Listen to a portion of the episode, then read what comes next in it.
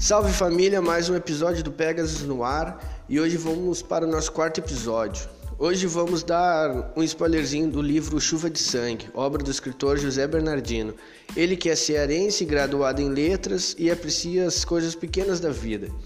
Sua inserção no mundo da arte foi primeiramente através da dança, onde inspirou e influenciou muitos jovens através do grupo de dança Codinome Action, pioneiro na cidade de Redenção, Ceará.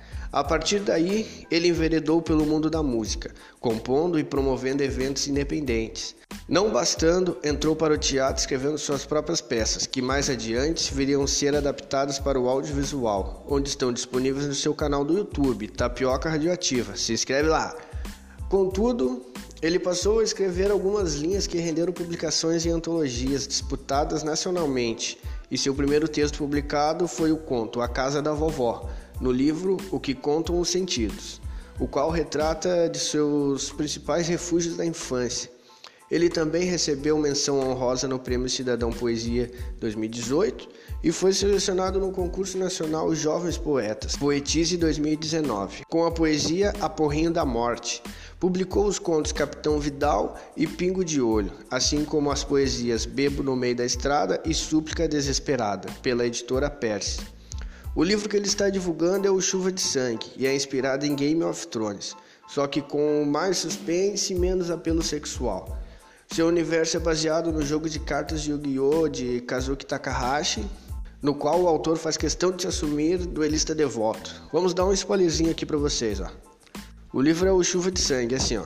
Quatro reinos entram em guerra por um motivo até então desconhecido o reino de Bravos ao norte, o reino de Mirna Gurlete ao sul, o reino de Amazon ao oeste e o reino de Massu a leste. No apogeu da batalha, um guerreiro surgiu no céu montando uma criatura mística. Ao lutar sozinho contra os quatro exércitos, massacrou cerca de 10 mil soldados com um único golpe. Seu nome? Lord Demons.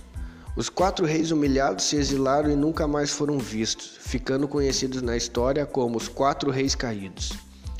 Dez anos depois, Samuel, um jovem apaixonado, procurava por guerreiros para ajudá-lo a resgatar sua amada das mãos de uma velha bruxa. Dentre todos que procurou, apenas um se ofereceu para ajudá-lo: o temível Lord Demons, o mesmo que matou milhares no passado. Durante a jornada, eles conheceram Pietro, um artista anônimo e cleubino, um jovem guerreiro à procura de aventura. Ao mesmo tempo, um estranho capaz de controlar forças ocultas colocou seu plano de vingança em ação: despertar as bestas adormecidas e acabar com a raça humana. Plano esse que acabou colocando os quatro jovens no caminho de Joaquim, herdeiro do trono de Bravos. Joaquim e os demais se uniram para alertar os reinos vizinhos sobre a temível ameaça. Mas Julian, herdeiro do trono de Márcio, viu a chance perfeita. Ele aproveitou que Joaquim deixou seu reino desprotegido e aproveitou para invadi-lo. E depois de uma década de paz, uma nova guerra se inicia. Uh, o livro físico dele está disponível para venda no site Wiclap, mas quem quiser em PDF é só entrar em contato com o autor pelo Instagram que ele envia gratuitamente. Procure no Instagram, uh, José Bernardines, já segue ele lá. É só então, família. Esse foi o Pegasus History. Segue a gente lá no Instagram, arroba Pegasus History. Segue também o nosso apresentador aqui, né?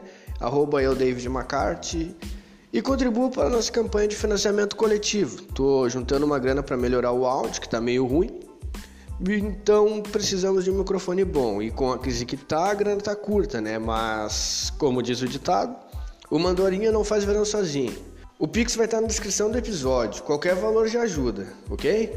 Encerrando por aqui, muito obrigado por escutar. Fiquem todos com Deus. Um abraço, valeu, fui!